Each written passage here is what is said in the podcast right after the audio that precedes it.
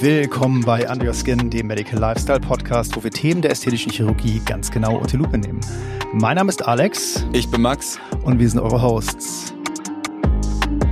Diese Folge von Under Your Skin wird euch präsentiert von Alma Lasers. Alma Lasers steht für hochspezialisierte Laser- und Lichtsysteme sowie moderne Radiofrequenz- und Ultraschalltechnologien für die medizinische Ästhetik, Dermatologie, plastische Chirurgie, Gynäkologie und apparative Kosmetik. Im Endeffekt ist es so, dass die Wellenlänge der ähm, Diode explizit auf Wasser und Fett eben aus, abzielt. Ähm, das sorgt zum einen dafür, dass wir eben das Fett leichter auslösen können, aber eben auch Kollagenfasern im Gewebe geschrumpft werden und dadurch der Hautmantel kleiner wird.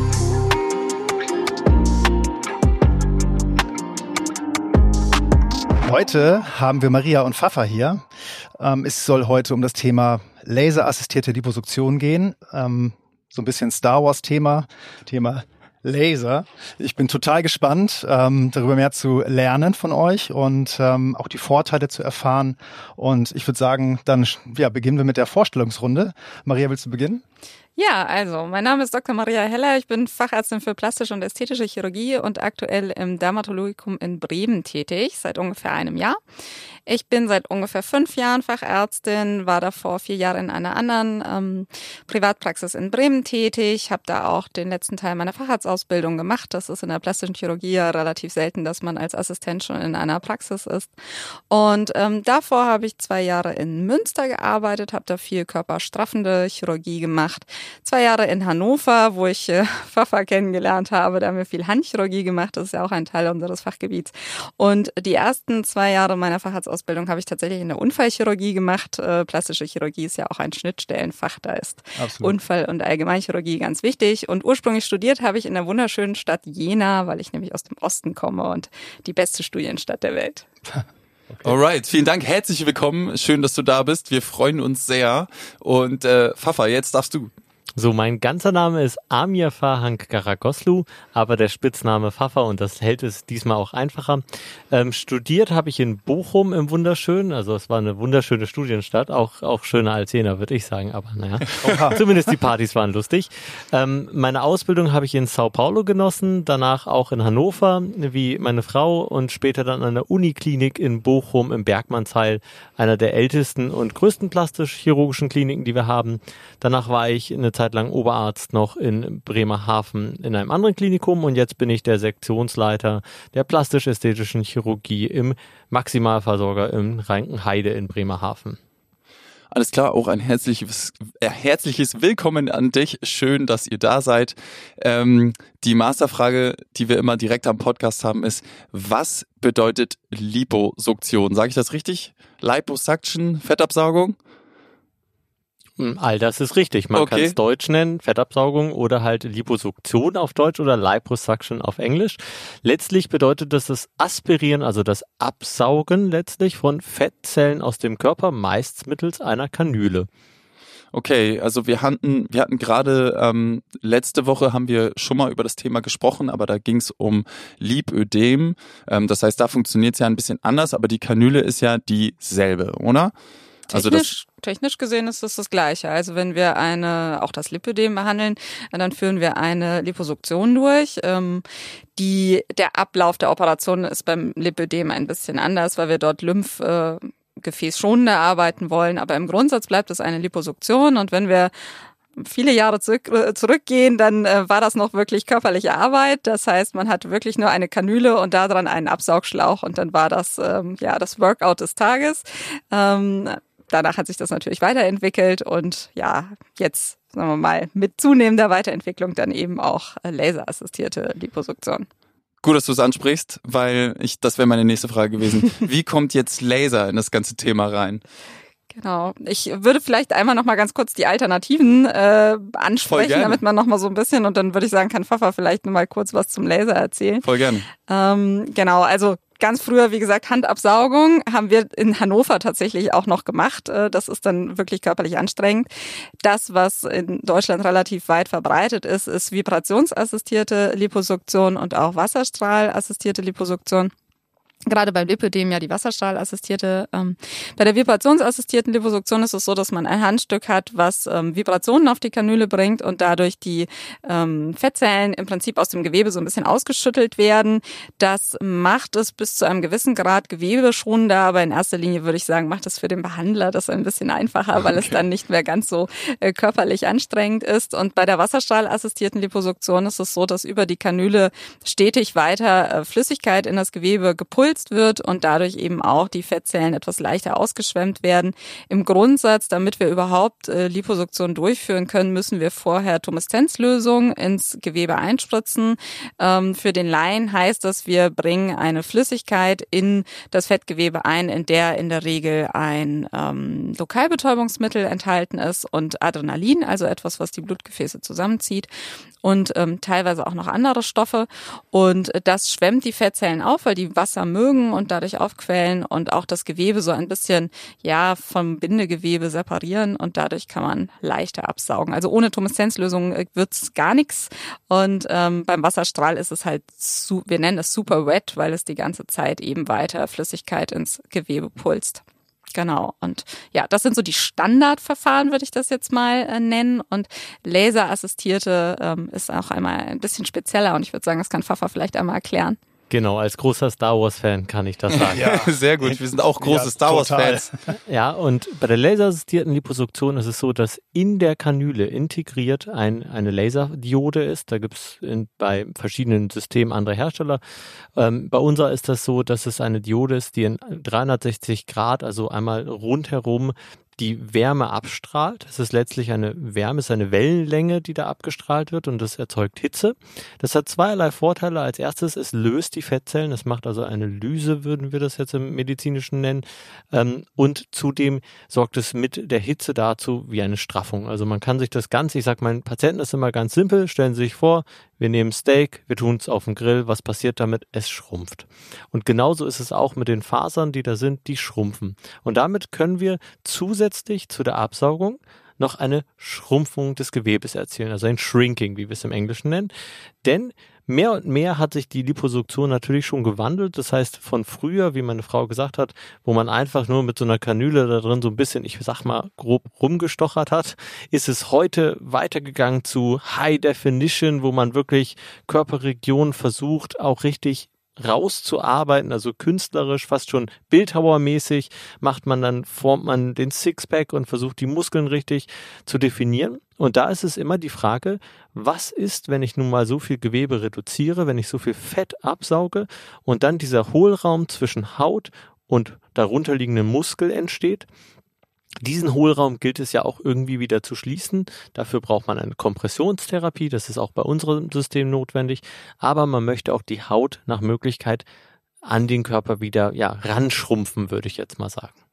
Und das passiert mit der Wärme, mit der, mit dem Laser sozusagen. Also der verursacht das, dass sich das Gewebe zusammenzieht. Genau. Genauso. Okay. Also im Endeffekt ist es so, dass die Wellenlänge der ähm, Diode explizit auf Wasser und Fett eben aus, abzielt. Ähm, das sorgt zum einen dafür, dass wir eben das Fett leichter auslösen können, aber eben auch Kollagenfasern im Gewebe geschrumpft werden und dadurch der Hautmantel kleiner wird. Bei einer normalen Liposuktion reduzieren wir ja das Volumen, können auch bis zum gewissen Grad durch bestimmte technische Abläufe ein Shrinking erzielen. Das ist aber limitiert und ähm, durch diese thermische Energie können wir eben die Schrumpfung der Kollagenfasern noch weiter induzieren und das äh, intensivieren. Hm, okay, das sind also dann quasi zwei Phasen sozusagen. Einmal die unmittelbare, das Shrinking quasi durch den Lasereinsatz im Gewebe während der Operation oder kurz danach und dann eben alles, was am Zellzyklus hängt, also die Neubildung von äh, Kollagen und Elastinfasern durch dieses thermische Triggering, was da passiert. Genau, genau so ist es. Und deswegen sagt man den Patienten tatsächlich auch, man sieht diesen Effekt über das Jahr hinweg immer mhm. besser werdend. Na, also man hat den unmittelbaren Effekt, aber man hat auch noch einen Effekt, der dann im weiteren Verlauf kommt. Also wenn man diese Patienten anguckt, die werden immer happier und happier, weil die halt über die Zeit hinweg sogar noch einmal ein besseres Resultat bekommen. Mhm. Muss man nochmal nachbehandeln, wenn das ähm, Ergebnis noch nicht ganz so straff ist, wie man sich das wünscht? Oder würdet ihr dann eher sagen, da müsste man mit anderen Methoden nochmal rangehen, wenn so ein bisschen ähm, Straffung noch, noch passieren soll und man nicht mehr unbedingt äh, unmittelbar saugen möchte, sage ich mal. Das ist eine, glaube ich, super individuelle Frage, mhm, weil ja. ähm, es gibt natürlich, dieses Verfahren hat eine Grenze und genau da sind wir wieder bei meinem Stück Fleisch. Ja, auch wenn ich ein, wenn ich mein, mein Stück Fleisch auf den Grill werfe, das wird kleiner, aber es mhm. wird nicht winzig. Es sollte auch nicht zu klein werden. Genau, ne? Also das heißt, ich sag's realistisch, wenn man einen Zentimeter denkt, dann vielleicht auf 0,8 Shrinking ist realistisch, aber wenn man ein Shrinking auf 0,4 bräuchte, dann ist das einfach per se unrealistisch. Das kriegt man nicht hin, egal wie oft man noch Thermik da reinbringt, da wird man eher das Gewebe dann irgendwann doch kaputt machen, als dass man das so klein geschrumpft bekommt. Ja.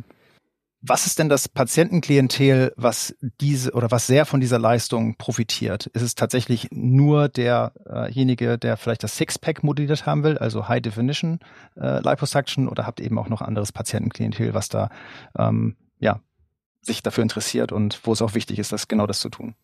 Also grundsätzlich muss man sagen, ist die laserassistierte Liposuktion genau wie alle anderen Liposuktionen für alle Einsatzgebiete geeignet. Das mhm. sowieso erstmal vorweg. Ähm, es gibt natürlich Körperregionen, die mm, aus meiner Sicht besonders geeignet sind, weil die eben bei den konventionellen Verfahren eher schwierig zu adressieren sind. Das sind ähm, Regionen, wo wir per se, ähm, wenn wir das Volumen reduzieren, einen Hautüberschuss haben, der schlecht ähm, sich reduzieren lässt. Das ist ganz besonders der Hals. Das ist für eine konventionelle Liposuktion Liposuktion ähm, häufig schwierig. Mhm. Ähm, auch für so minimalinvasive Treatments wie zum Beispiel Fettwegspritze, gehen wir mal davon aus, es funktioniert, dann hat man meistens einen Volumenverlust, aber nicht wirklich ein Shrinking der Haut. Ähm, aber das kann man mit der laserassistierten Liposuktion sehr, sehr gut machen, ähm, dass man gerade so die Halskontur eben wieder weiter ausarbeitet, die Kieferkontur auch modelliert. Ähm, das ist äh, eine sehr gute Region. Auch Regionen, wo wir jetzt natürlich immer abgesehen vom Befund. Also wenn es ein ausgeprägter Befund mit maximalen Hautüberschuss ist, dann funktioniert das natürlich nicht. Aber ansonsten sind Oberschenkel, Innenseiten und auch Arme etwas, was man sehr gut machen mhm. kann. Weil Winkelärmchen. Das, Winkelärmchen, genau. Ähm, weil das Problem gerade bei den Armen vorausgesetzt, wir sprechen jetzt, wie gesagt, nicht über einen massiven äh, Volumenverlust, eine Region ist, wo eine Straffung eigentlich nie schön wird. Die Narbe ist immer sichtbar und wenn jemand sagt, ich trage nur Dreiviertelarm, weil mich meine Arme stören und danach trage ich nur Dreiviertelarm, weil mich die Straffungsnarbe stört, dann habe ich halt nichts gekonnt. Ähm, und das ist tatsächlich eine Region, wo man mit der, ähm, mit dem Shrinking der Haut ganz gut was erreichen kann, ohne eben mit einer großen, mit dem großen Stigma der Narbe handeln zu müssen.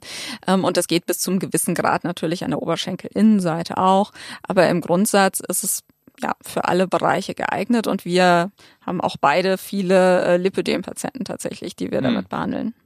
Okay. Ähm, und würdet ihr sagen, dass es so eine Art Häufigkeitsgipfel gibt bei verschiedenen Regionen? Also gibt es eine Sache, wo ihr das Verfahren besonders häufig äh, durchführt oder wo es besonders häufig nachgefragt wird?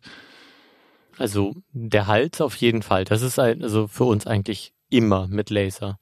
Der Hals äh, ohne Laser, ja, man hat vorher ein Doppelkinn und danach hat man einen Truthahn.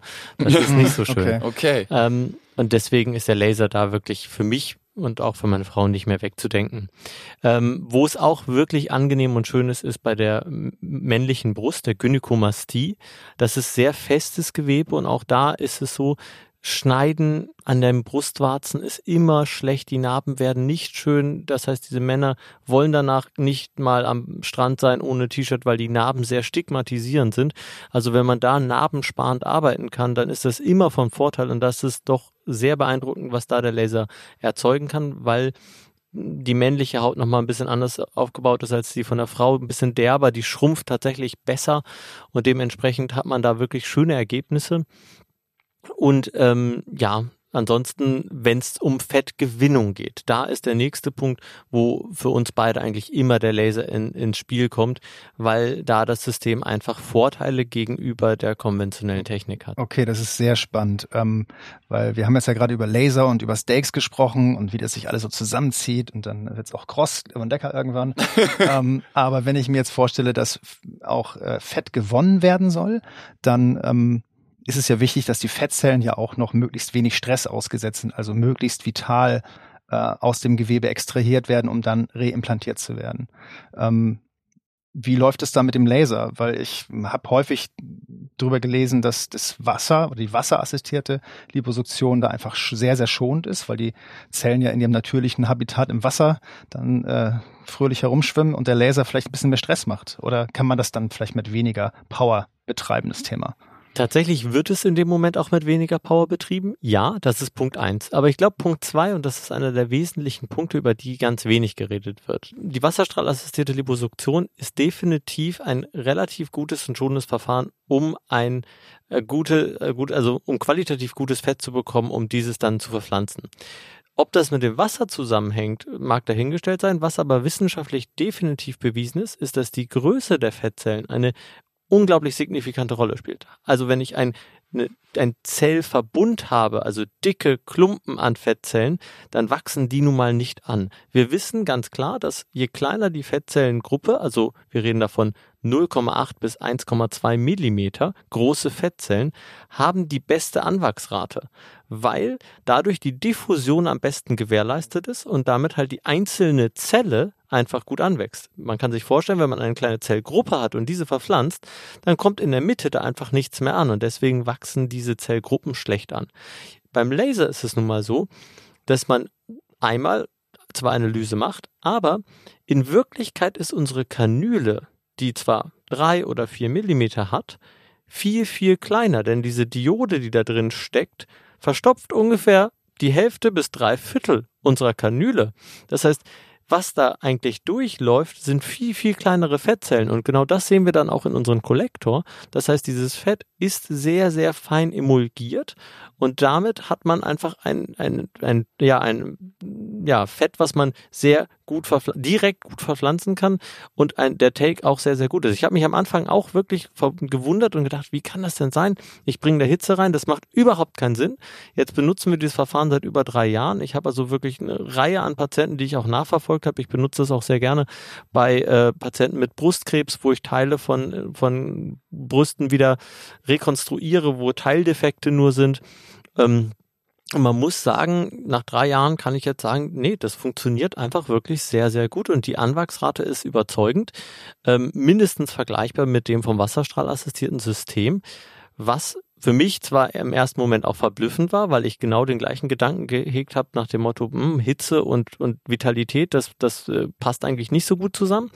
Aber ich erkläre es mir tatsächlich am ehesten dadurch, dass diese kleinen Zellen letztlich der Schlüssel sind, warum die Anwachsrate so gut ist. Spannend. Und äh, ich muss nochmal ganz dumm nachfragen. Und zwar, warum sind denn die Narben so klein? Liegt das, also, weil es wurde viel über Narbenvermeidung äh, gesprochen, gerade eben, und äh, da ähm, das System ja wohl sehr gut sein soll. Warum sind die Narben so klein? Also ja, wir brauchen ja im Prinzip nur eine Narbe, die in etwa so groß ist wie unsere Kanüle. Wenn wir jetzt mit einer 4 mm Kanüle absaugen, ähm, haben wir natürlich bei einem thermischen System auch eine gewisse Erwärmung der Kanüle. Das heißt, unser Einstich sollte schon ein bisschen größer sein als potenziell unsere Kanüle, aber viel, viel größer muss er nicht sein und deswegen ist die Narbe klein. Ähm, es ich bin persönlich, aber ich denke, da spreche ich auch für meinen Mann, äh, kein Freund davon, das irgendwie mit ein, zwei Narben zu versuchen, weil dann hat man immer Areale, an denen man nicht so gut hinkommt, wo es dann Restbefunde geben kann. Ähm, und wir wollen ja zumindest an der Absaugstelle ja auch ein schön gleichmäßiges Ergebnis erzielen. Das heißt, ähm, ich mache lieber einen Einstich mehr, den wir natürlich immer versuchen, in eine gut kaschierbare Region zu legen. Das funktioniert an der Oberschenkelinnenseite sehr gut, wenn man die Leiste nehmen kann. Das funktioniert am Bauch ganz gut, wenn man den Bauchnabel oder auch den Unterbauch nutzen kann. Ähm, aber es gibt natürlich auch Stellen, wo man es dann ein bisschen mehr sieht, aber am Ende ist die Narbe, die wir machen, ungefähr so, wie wenn wir ein kleines Muttermal entfernt hätten. Mhm. Und ähm, das ist auf jeden Fall deutlich weniger als ähm, ja das, was man bei einer entsprechenden Straffung machen würde. Und am Ende ähm, spielt natürlich dann auch ähm, ja so ein bisschen Narbenpflege auch nochmal eine Rolle, aber das gilt natürlich für jede Narbe. Aber deswegen ist die klein und für den Transfer, also wenn wir über Fetttransfer sprechen, da ist die Einstichstelle noch viel, viel kleiner. Also mhm. das ist dann am Ende ja, wenn das gut abgeheilt ist, nahezu unsichtbar. Krass. Pfaffer, du wolltest noch was sagen, richtig? Genau, weil, weil die Alternative ist ja sonst immer eine Straffung. Und eine Straffung bedeutet ja letztlich immer große Schnitte, große Teile entfernen und damit auch große Narben. Dabei ja, sagt man immer Bauch, große Schnitte, große Chirurgen. Große Chirurgen, große Schnitte, klar. Das aber ja die Sicht der Chirurgen, nicht die Sicht der Patienten, oder? Ja. ähm, und da ist der Unterschied. Also zwischen, wir reden immer von zwischen einer Straffung und der Lipo. Ja. Natürlich ist die Liponarbe vom Laser nicht kleiner als die Liponarbe vom äh, der, die Narbe von einem anderen Liposystem. Die sind alle gleich Genau, groß. Aber wenn, im Vergleich zur Straffung ist natürlich immer eine Lipo eine kleinere Narbe als äh, der große Schnitt der Straffung. Könnt ihr das einmal ähm, so ein bisschen skizzieren, wie ich mir das vorstellen muss? Also wenn ich jetzt als Patient zum Beispiel ja für meine Bauchmuskeln äh, zu dir komme, Fafa, ähm, wie muss, wie läuft das Ganze ab? Wie viele Beratungstermine gibt es in, im, im Mittel? Ähm, wie lange dauert das, bis es zur Operation kommt? Wie bereite ich mich auf die Operation vor? Also vielleicht kannst du mal so einen so einen Ablauf skizzieren. Gut, klar. Ähm, also, in der Regel ist es so, man ruft bei meiner Sekretärin an Ja. und dann kriegt man einen Termin bei mir in der Sprechstunde. Dann wartet man erstmal auf den Termin und wenn man den dann hat, dann sitzt man freudig mir gegenüber und als erstes höre ich mir mal an, was der Patient eigentlich möchte. Also was möchtest du eigentlich von mir? Was wünschst du dir? Was stellst du dir vor? Denn ich muss mir ein Bild machen von dem, was du dir wünschst. Ich gucke mir dann natürlich deinen Körper, also den Befund an und schaue, ob dieser Wunsch auch mit deinem Körper überhaupt vereinbar realistisch ist. Denn wir können keine Muskeln zaubern, wo keine Muskeln sind. Das muss man auch als erstes. Verdammt. Ja?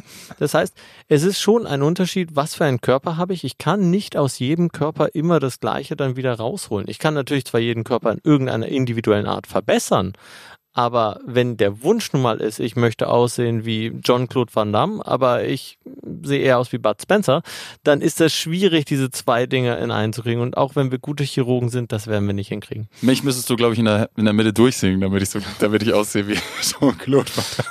Und, und dementsprechend, das ist also schon mal ein wichtiger Aspekt, ne? dass ich mir anhöre, was, was möchte unser Patient und dann überlege, ist das wirklich realistisch. In so einem Gespräch, in so einem Erstgespräch werden dann auch Vorher-Nachher-Fotos gezeigt. Da dürfen wir das auch. Wir dürfen leider sonst in Deutschland nicht mit Vorher-Nachher-Fotos werben.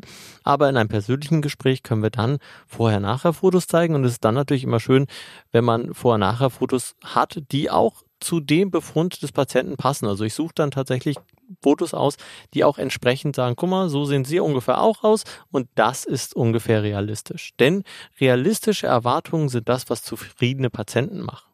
Wenn man eine realistische Erwartung dem Patienten auch wirklich zeigen kann und diese dann auch mit den Erwartungen des Patienten einhergeht, dann wird der Patient am Ende auch zufrieden sein.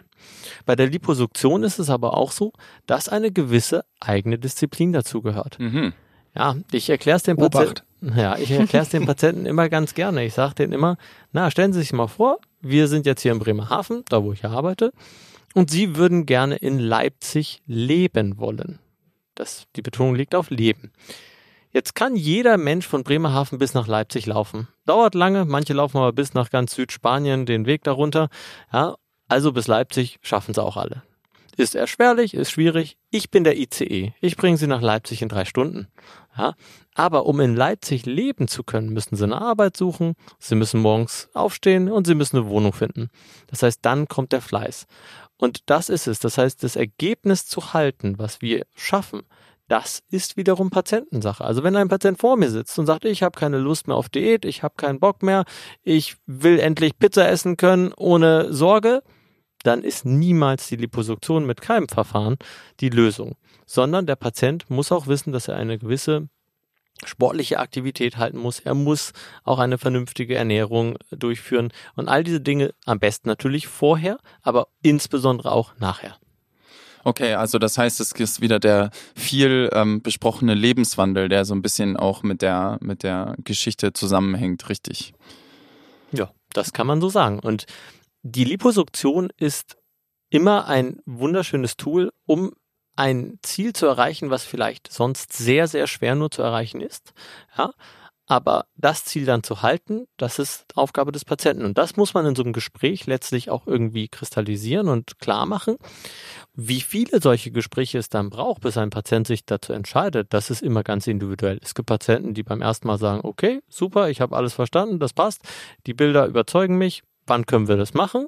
Es gibt aber auch Patienten, die sagen, okay, habe ich auch alles verstanden, ich muss aber erstmal drüber denken, ich brauche Bedenkzeit, kein Problem. Und dann können die sich auch gerne ein zweites oder ein drittes Mal vorstellen, wenn weiterhin Fragen sind, denn am Ende ist es ja eine doch lebensentscheidende ja, Frage und die sollte man auch gut überdenken, ja, weil eine OP rückgängig kann man nicht machen. Dementsprechend ist es mir lieber, ein Patient stellt sich zwei oder dreimal bei mir vor und fragt wirklich mich Löcher, bis er soweit alles durch hat, dass er sagt, ja, ich möchte das. als dass er etwas überstürzt macht und am Ende unzufrieden wäre. Total unzufrieden mit seinem neuen Sixpack. Ja, ja genau. wirklich. Ich möchte wieder zurück. Was kostet das denn? Genau. Denn würde vielleicht noch mal ganz kurz, weil so, also ähm, mein Mann macht ja viel Ästhetik, aber eben auch im Krankenhaus. Ich bin ja in der Privatpraxis, da läuft manches so ein bisschen anders ab. Ja. Also ähm, äh, Moderner. Nee, das würde ich, nee, das würde ich nicht sagen.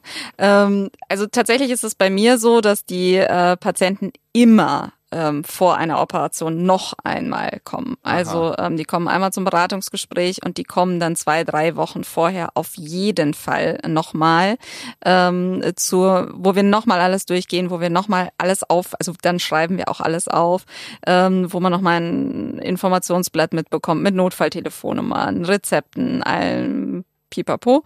Ähm, und dann kommt man äh, zur Operation und je nachdem, was es für ein Befund ist, also wenn wir einen Hals operieren, das machen wir ja ambulant, ähm, dann kommt man morgens, wir machen Fotos, zeichnen an, dann geht's los und hinterher darf man wieder nach Hause gehen. Und wenn es was Größeres ist, dann machen wir das ja stationär auch bei uns in der Praxis. Ähm, und dann geht man erst am nächsten Tag wieder nach Hause. Aber ähm, ja, bei mir ist es definitiv so, dass die immer einmal vorher nochmal kommen. Und dann brauchst ja Kontrolltermine hinterher natürlich und ja. Und im Gespräch ähm, werden dann auch die Kosten präsentiert. genau, was kostet denn jetzt so eine so eine High-Def Liposuction mit Laser? Mit Luke, mit Luke Skywalker. Genau. Ja. Total befundabhängig. Das ist bei der Lipo tatsächlich ist eine der Operationen am schwersten vorherzusagen, also so als Pauschale, weil es ist immer die Zeit, die da die Rolle spielt. Das heißt, wie viel Zeit brauche ich, um das Ziel zu erreichen? Und da ist es natürlich ein Unterschied, wer sitzt da vor mir? Ist es jetzt nur ein bisschen Fettpölsterchen an der Seite oder ist es die fünf Liter, die ich da rausholen muss, um das Ergebnis zu kriegen? Das spiegelt sich dann halt letztlich auch im das Preis ist klar. wieder. Ja. Gibt okay. es so eine, so eine Range vielleicht, die ihr nennen Ja, könnt? also ich, ich würde mal sagen, ein Hals ist ja eine ganz gute Indikator-Operation und ähm, am Ende, wie gesagt, trotz allem auch da befundabhängig, so dass es immer Preise so ab sind. Mhm. Ähm, bei einem Hals, das mache ich oder machen wir beide in Lokalbetäubung mit so einem leichten Dämmerschlaf, würde ich ähm, oder veranschlage ich in der Regel ab etwa 2200. Ja, und dann aber wiederum beim Full Body, wo wir da sind, hier der, der Sixpack der Träume, da kann es auch gern mal bis 6.000, 7.000 hochgehen, wenn es Okay. wirklich aufwendige Operationen sind, wo man den, den Patienten drehen muss, mit stationärer Übernachtung, mit Vollnarkose, dann, ja. Hm, Okay. Und äh, vor der ähm, Operation muss man da irgendwas beachten? Also muss man nüchtern kommen, also damit meine ich nichts gegessen haben? Ähm, oder muss man die, das Areal besonders gut pflegen, eincremen oder solche Sachen? Gibt es da so bestimmte Geschichten? Genau, also dafür ist nämlich immer dieses äh, Vorgespräch nochmal da, damit man nochmal alles so durchexerziert, was man so vorher und hinterher tun oder lassen sollte. Ähm, ich gebe den Patienten immer die Empfehlung an die Hand, dass sie äh, bitte 14 Tage vorher keine blutverdünnenden Medikamente einnehmen sollen. Also auch die Aspirintablette beim Kater bitte weglassen. Ähm, ansonsten, ähm, ich gebe tatsächlich auch eine Empfehlung, so eine Woche vorher Ingwer und Kurkuma nicht ganz so exzessiv zu konsumieren. Das kann auch mal so ein bisschen das beeinflussen. Ähm, es ist so, dass ich, also eincremen, nee, da gibt's bei mir jetzt nichts, ähm, aber bei den ähm, Lipödem-Patienten, die sollen ja sowieso eigentlich konsequent ihre Kompression tragen, aber gerade ähm, vor den Operationen ähm, ist es schon nochmal sehr wichtig, also wir wissen, also wir Behandler wissen, dass die Patienten ganz häufig ihre Kompression eben nicht so konsequent tragen so. und dass sie ähm, in den sechs Wochen vorher das auf jeden Fall konsequent tragen sollten, damit ähm, ja nochmal das Fettgewebe entstaut wird und die eben auch ihre Lymphdrainage möglichst konsequent wahrnehmen sollten. Und ansonsten ähm, sollte man sich möglichst 24 Stunden vorher nicht eincremen, weil sonst hält unser Markierungsstift nicht so gut. ähm, wenn es in Vollnarkose ist, dann sollte man nüchtern kommen, also ähm, bis zwei Stunden vorher ein bisschen was trinken äh, geht, klare Flüssigkeiten, aber sechs Stunden vorher nichts essen. Und äh, wenn es eine Lokalbetäubungsoperation, wie zum Beispiel das am Kinn ist, äh, dann darf man durchaus eine Kleinigkeit äh, frühstücken und äh, dann geht man ja auch hinterher wieder nach Hause. Genau. Und nach der Operation nehmen wir mal an, ähm, das ganze Thema ist jetzt durch und ähm, ich habe mir tatsächlich ein Sixpack ähm, he- hersaugen lassen. Ähm, was darf ich dann alles nicht tun und wie lange nicht? Also worauf muss ich achten? Also ich merke diese Sixpack-Geschichte, die Ja, wirklich richtig. tief ne? bei Also euch. Richtig gut. Ja, Das ich meine, wenn man jetzt irgendwas am Hals hat, das ist jetzt einfach nur meine, ähm, mein, mein, mein Gedanke dabei, dann weiß nicht, darf es nicht zu stark nicken oder so. Aber ich meine jetzt bei, so, bei, einer- bei, einer, bei, bei dem Sixpack, da, da geht es bestimmt noch ein bisschen mehr ab. Also da hat man bestimmt ein bisschen mehr Schmerzen und so. Ja, die Schmerzen, die können doch, also die sind da und viele beschreiben die als der heftigste Muskelkater ihres Lebens. Ähm, aber das ist schon eine, also das ist nicht unschmerzhaft. Das muss man auch sagen. Die Leute unterschätzen das manchmal. Denken, ja, am nächsten Tag gehe ich wieder arbeiten. Das ist unrealistisch. Also bei den großen Liposuktionen ist es schon so, dass man eine Woche ausfallen kann. Ähm, man muss danach eine Kompression tragen. Und das ist total wichtig. Die Kompression wird konsequent getragen für sechs Wochen und zwar eigentlich 24 Stunden. Zum Duschen nimmt man sie ab. Nach dem Duschen kann man sie auch mal kurz zur Seite legen, sich eincremen, die Haut pflegen. Aber eigentlich den Rest des Tages wird die tags wie nachts getragen. Denn die Kompression ist ein wesentlicher Bestandteil, um erstmal die Schwellung auch rauszukriegen. Denn leider wirst du dein Sixpack nach der Operation erst gar nicht sehen. Ich habe ein tolles Foto, was ich dann auf Instagram posten werde, aber du letztlich erstmal nicht, weil da kommt Schwellung erstmal rein und die ersten paar Wochen sieht man sogar dicker aus als vorher durch die Schwellung und das Ödem, was im Gewebe ist. Und äh, dann wird es wahrscheinlich auch ordentlich blau und irgendwann gelb oder gibt es keine Blutergüsse? also keine würde ich jetzt nicht sagen. Absolutismus ist ja immer schwierig in der Klar. Medizin.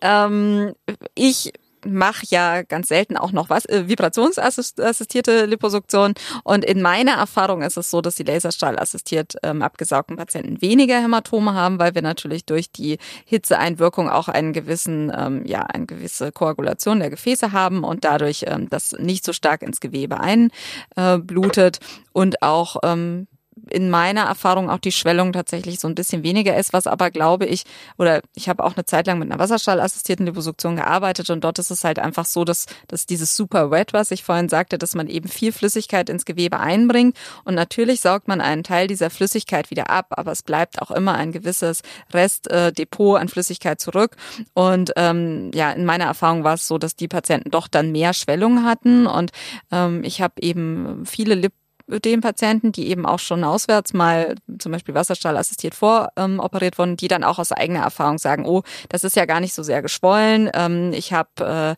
äh, äh, ja, da läuft ja gar nicht so viel Flüssigkeit raus. Ähm, das ist ja schon auch manchmal wirklich unangenehm bei den Mhm. Liposuktionspatienten, wenn da viel Flüssigkeit rausläuft.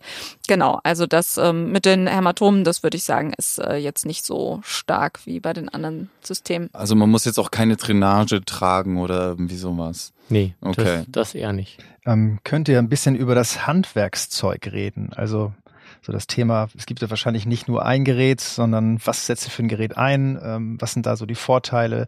Wie äh, läuft vielleicht auch so eine Operation ab? Was könnt ihr da alles dran einstellen? Äh, wir haben ja gerade über die verschiedenen Temperaturen gesprochen und so. Ähm, was nutzt ihr da? Also im Endeffekt ist das System äh, so konzipiert, dass es einen Handgriff gibt. Der ist ähm, für alle Kanülen kompatibel. Der ist so konzipiert, dass dort die Lichtfaser ähm, von hinten eingeführt werden kann und im vorderen Bereich die äh, Kanülen aufgeschraubt werden können. Aktuell ist es so, dass es ähm, drei verschiedene Längen an Kanülen gibt und ähm, drei und vier Millimeter Kanülen. Es gibt auch noch etwas kleinere Kanülen, die nutzen wir aber tatsächlich äh, nicht, weil dann der Durchfluss eben extrem äh, gering wird. Und ähm, dort, je nachdem wie dick die, ähm, die Kanüle ist, gibt es zwei verschiedene Fasersysteme, also die sind unterschiedlich dick, äh, die man dort einbringen kann. Und der äh, die Lichtfaser wird am Laser angeschlossen und ähm, das Handstück zusätzlich mit einem Absaugschlauch an einer Absaugung. Oh, wir müssen ja einen Unterdruck und einen Sog erzeugen, damit das dann auch irgendwie rausfließt alles.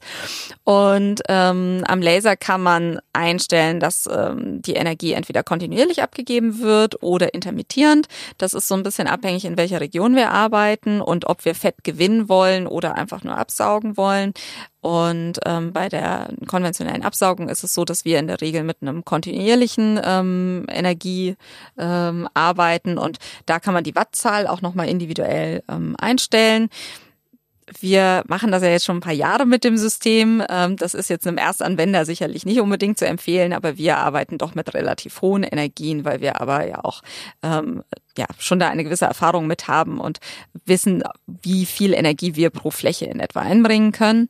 Ähm, beim Hals äh, ist die Energie deutlich äh, reduzierter, mhm. ähm, weil dann natürlich auch die Haut ähm, dünner ist und wir eher Gefahr laufen könnten, dass man dort eben eine, ja, eine Verbrennung induziert. Ah, da, wir kommen nämlich gerade jetzt zu einem wichtigen Thema und zwar, was kann denn schiefgehen? Ja, ich, hör, ich höre schon Verbrennung, ich höre hohe Energie.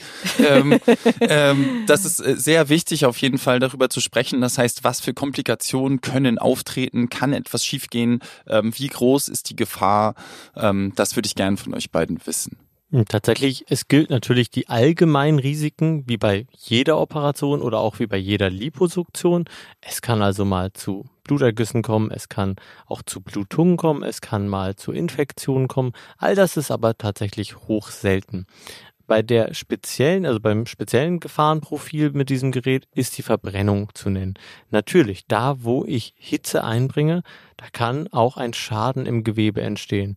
Wenn ich also an einer Stelle zu lange mit meiner Kanüle verweile und immer weiter da quasi thermische Energie reinbringe, dann würde das in letztlicher Konsequenz dazu führen, dass es da zu einem Haut- und Gewebeschaden kommen kann. Ähm, wie gerade schon beschrieben, es gibt die Liposuktionskanüle, die diesen integrierten Faserstab hat, die Diode, die 360 Grad ausstrahlt. Dann gibt es aber zusätzlich sogar noch eine Einzelfaser, die quasi punktuell Energie einbringen kann und damit nochmal mehr ein Shrinking, eine Straffung erzielen kann. Und genau diese ist wirklich gefährlich. Da muss man sich mit auskennen. Da muss man sich auch langsam rantasten, das Gewebe kennenlernen, wissen, bei welchem Gewebe kann ich wie viel Energie da reinbringen mit dieser Diode, weil die wiederum wirklich sehr schnell sehr viel Hitze dahin bringt und damit auch einen thermischen Schaden erzeugen könnte. Also das hat wirklich viel mit Erfahrung zu tun, wie ich da raushöre. Also man muss wirklich viel mit dem System arbeiten, es kennenlernen, Fingerspitzengefühl haben. Also das ist natürlich immer bei der Chirurgie so. So, so viel habe ich mittlerweile gelernt. Ähm, aber das würdet ihr sicher auch sagen, oder? Ja, auf jeden Fall. Und ich würde das System jetzt auch nicht unbedingt jemanden empfehlen, der noch nie eine Liposuktion durchgeführt hat. Also wenn jemand sagt, okay, ich möchte jetzt äh, mit Fettabsaugung anfangen und ich will mir jetzt ein Tool zulegen, ich habe aber das noch nie gemacht, äh, dann würde ich jetzt nicht gleich sagen, ja, los, dann jetzt gleich Laserassistierte. Laserschwert. Ähm, weil äh, es natürlich auch eine Rolle spielt, dass man ein Gefühl dafür entwickelt, in welcher Schicht bin ich denn überhaupt. Äh, man darf nicht zu oberflächlich sein, weil dann eben das Risiko für ähm, Hautschäden auch durch diesen thermischen Effekt nochmal steigt. Und da sollte man schon eine ja, eine gewisse Erfahrung mit sich bringen. Ähm, was ich finde, das System gegenüber anderen laserassistierten äh, Systemen nochmal auszeichnet oder was vielleicht nochmal ganz wichtig ist, weil ich tatsächlich, als es darum ging, dieses System anzuschaffen, auch andere Systeme ausprobiert habe, ist, dass es bei dem System, wenn wir jetzt von der Faser sprechen, die, also wo es wirklich laserassistierte Liposuktion, dass es zeitgleich stattfindet, dann ist die Faser eben in dem System integriert. Das heißt, ich habe trotz allem nochmal einen gewissen Schutz ähm, und kann nicht mit der Faser unmittelbar die Haut perforieren. Ähm, das kann man mit dieser, mit dieser Banded Fiber, was äh, Fafa gerade gesagt hat, potenziell schon, weil die ja starr ist. Das ähm, ist aber ja wirklich, sagen wir mal, Experten vorbehalten, würde ich jetzt mal sagen. Also die ist ja jetzt bei der Standard laserassistierten Liposuktion eigentlich nicht vorgesehen. Okay. Es gibt aber auch laserassistierte ähm, Systeme, die man quasi on top äh, nutzt. Das heißt, man macht eine Vibrations- oder eine Wasserstrahlassistierte Liposuktion und sagt, ich möchte noch ein zusätzliches Hautshrinking erzielen. Ähm, und dann kann man mit einer isolierten Phase das ähm, Gewebe bearbeiten. Und äh, der Nachteil, den ich zumindest für mich gesehen habe und den ich da auch in der Anwendung gesehen habe, ist, dass man dann eben eine Phase hat, die nicht durch eine Metallkanüle geschützt ist, mit der man ähm, potenziell schon, ähm, ja, ich, ich habe gesagt, so kleine Wattwürmer machen kann. Das heißt, man äh, bohrt da von innen durch die Haut und macht da im schlechtesten Fall ein Loch und dann wirft sich das so ein bisschen auf und das sieht aus wie das, was die Wattwürmer im Watt produzieren. Okay. Und äh, das äh, hat man bei dem System, wo die Faser in der Kanüle ist, ähm, einfach nicht voll ähm, wichtige Frage und zwar, woher weißt du, dass so äh, Wattwürmer ähm, sich aufwerfen? Also hast du eine Cam da drin oder äh, Nein. fühlst du? Weil ich dachte, ist immer, wenn ich das sehe, dann ist es ja so, dass der, dass der Operateur halt seine Hand da irgendwie drauf hält und quasi das ähm, haptisch regelt, das ganze Thema. Ja, also genau, also bei diesen, äh, bei dem System, was wir nutzen, hat man ja dieses Wattwurm-Problem nicht. Ach so, verstehe, ja, okay. Ja, aber wenn du, wenn du eben dieses äh, isolierte System hast, dann ist das äh, ja so ein bisschen wie ein ganz starres Kabel, sage ich jetzt mal, Ja. mit dem du unter der Haut äh, lang gehst. Und äh, dann gibt es äh, ja auch mal kleine Widerstände und dann kann es sein, dass du mit deinem starren Kabel dann diesen Widerstand und dann wirft sich das so auf und bohrt sich von unten durch die Haut. Ach so. Und dann sieht das quasi aus wie diese Löcher, die im Watt entstehen, wo sich dann so ein Krass. Wulst drumherum bildet. Und das hast du bei dem System halt nicht, weil die Lichtfaser ist ja in der Kanüle drinne Ah, und ja, du ja. kannst damit nicht durch die Haut bohren. Okay, also halten wir fest, Laser ist nicht gleich Laser. Genau, das ist äh, tatsächlich ein super wichtiges Takeaway. Aber trotz der ganzen, ähm, trotz der ganzen Gefahren, die passieren können, seid ihr davon überzeugt. Also habe ich direkt am Anfang ja mitbekommen. Ja, wir haben dieses System halt seit über drei Jahren und ich habe wirklich, oder wir haben beide schon zig, ja, Anwendungen damit gemacht. Toi, toi, toi, ich klopfe mal, hier ist ja Holz vor mir. Hier ist Holz. Ähm, äh, tatsächlich hatte ich noch nie eine Verbrennung. Aber das hat auch damit zu tun, dass wir uns langsam an dieses System angearbeitet haben, natürlich nicht direkt Vollgas gegeben haben und jetzt, wenn man sagt, ja, nach drei Jahren ist man nun mal Experte in diesem System und kennt sich damit aus, dann kann man damit auch anders umgehen. Aber sicherlich ist es schon ein Tool, mit dem man erstmal auch eine Lernkurve braucht und die sollte man langsam angehen, weil andersrum, wenn man sie schnell angeht, dann könnte was passieren. Aber Okay. so ist es ein sehr sicheres Verfahren und es ermöglicht uns natürlich Dinge, die uns vorher oder grundsätzlich ohne eine thermische Straffung nicht möglich sind oder wo wir zumindest sonst schneiden müssten. Und damit haben wir neue Optionen uns geschaffen und ähm, schönere Ergebnisse mit weniger Narben. Also ich habe so, ähm, ich hänge noch gerade ein bisschen bei diesem Wattwurm. Also wenn ich als Patient äh, unbedingt Wattwürmer vermeiden will, so, wo, wie finde ich denn dann Ärzte, die das System, wir reden immer gerade immer über das System.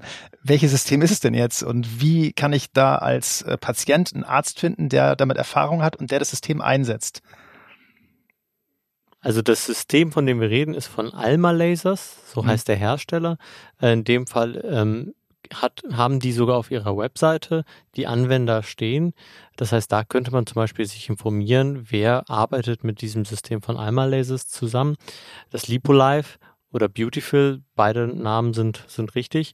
Ähm, jetzt muss man der Korrektheit sagen, es gibt auch andere Möglichkeiten, wie man auch thermische Straffung erzeugen kann.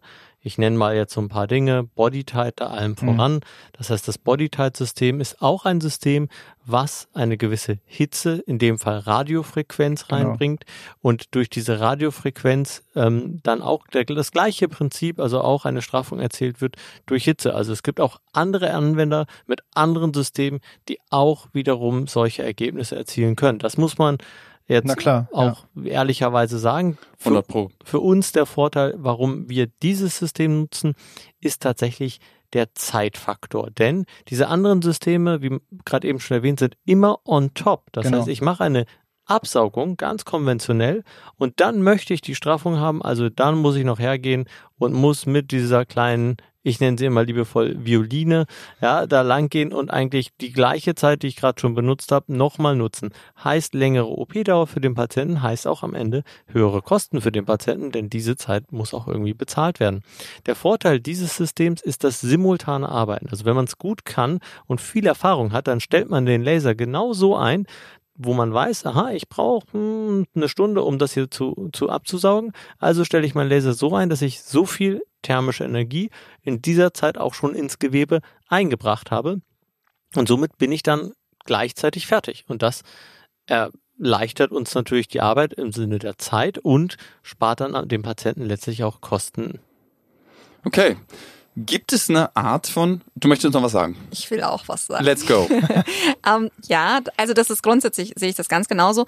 Ähm, was ich aber immer ganz wichtig Aber. finde, aber was ich ähm, gegenüber, oder was auch manchmal so ein bisschen die Argumentation anderer Anwender ist, die jetzt sagen wir mal konventionelle Lipos machen, ähm, wenn wir den Zeitfaktor betrachten, ähm, Liposuktion plus Shrinking, also plus Straffung. Im Vergleich zu anderen thermischen Systemen, sind wir mit der All-in-One-Lösung sicherlich schneller.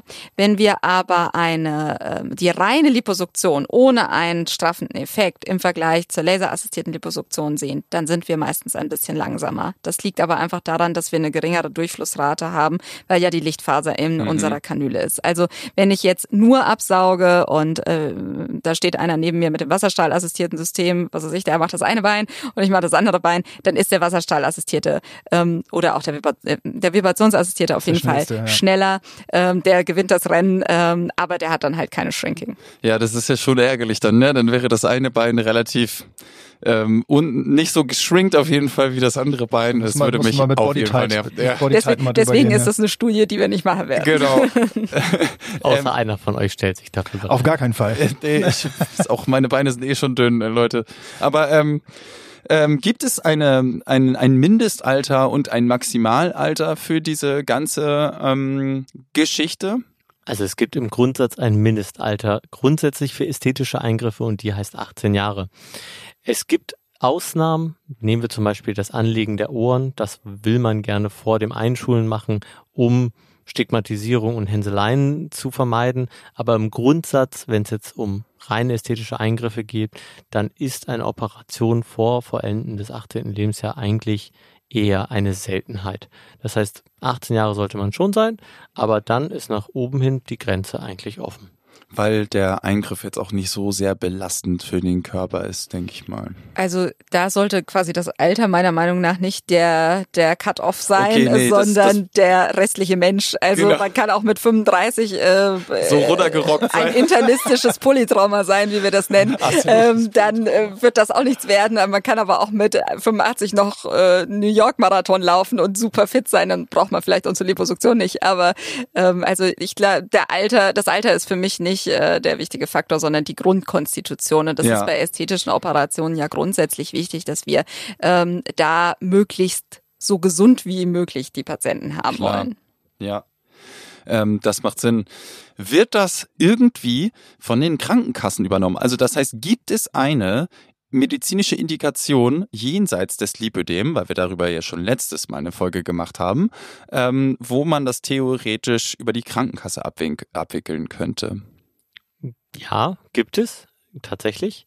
Nämlich, wenn wir wieder zu der Brustrekonstruktion kommen. Also, das ist aber nicht, dass dann explizit der Laser bezahlt wird, sondern einfach die Brustrekonstruktion oder Korrekturen an der Brust nach Brustkrebs durch Lipofilling. Das ist ein Verfahren, was von den Kassen schon bezahlt wird.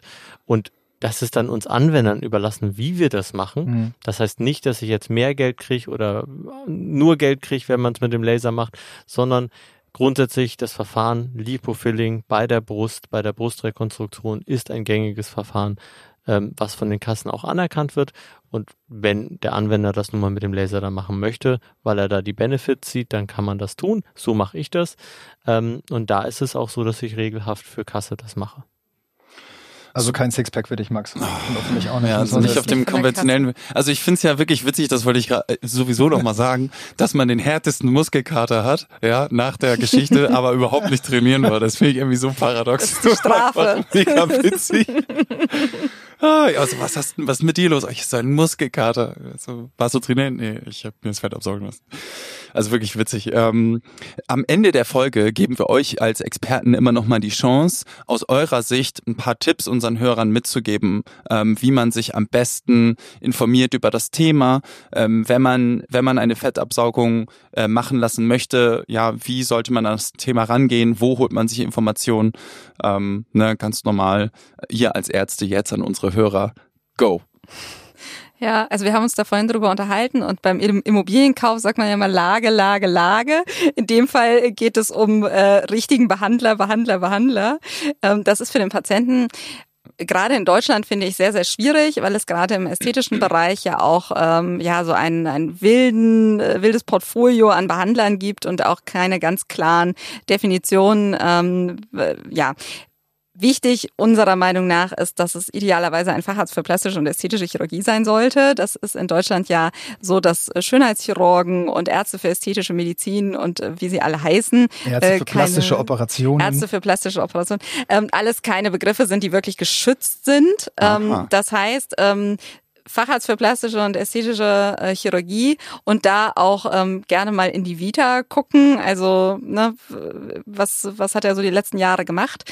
Ähm, und dann bin ich tatsächlich der Meinung, wichtig, vielleicht sich nicht nur von einem beraten zu lassen. Ähm, die Chemie muss stimmen zwischen Behandler und Patient. Ähm, man muss auch, sagen wir mal, ein gleiches Ziel vor Augen haben, aber eben auch ja auf einer Wellenlänge sein und gemeinsam an diesem Projekt arbeiten, würde ich jetzt mal sagen.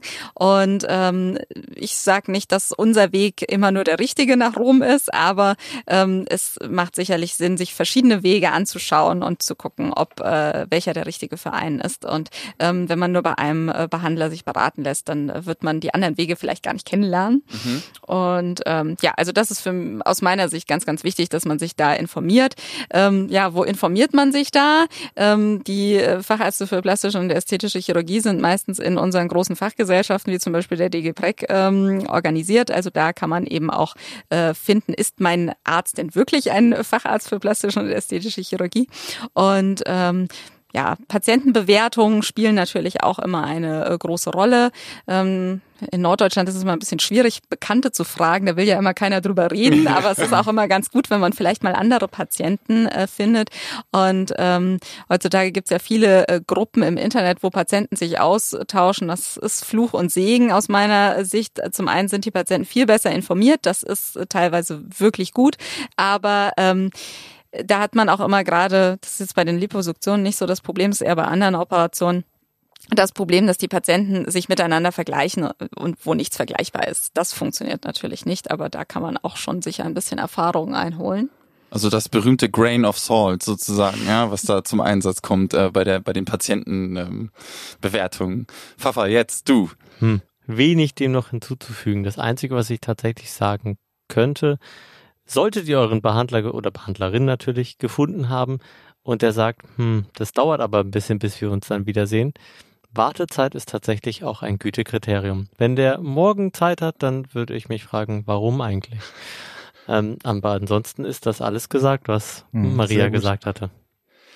Klasse. Ja, dann sind wir mit diesem Thema heutzutage, heutzutage sage ich schon, heute jetzt auch schon wieder durch. Es waren auch schon schnucklige 50 Minuten.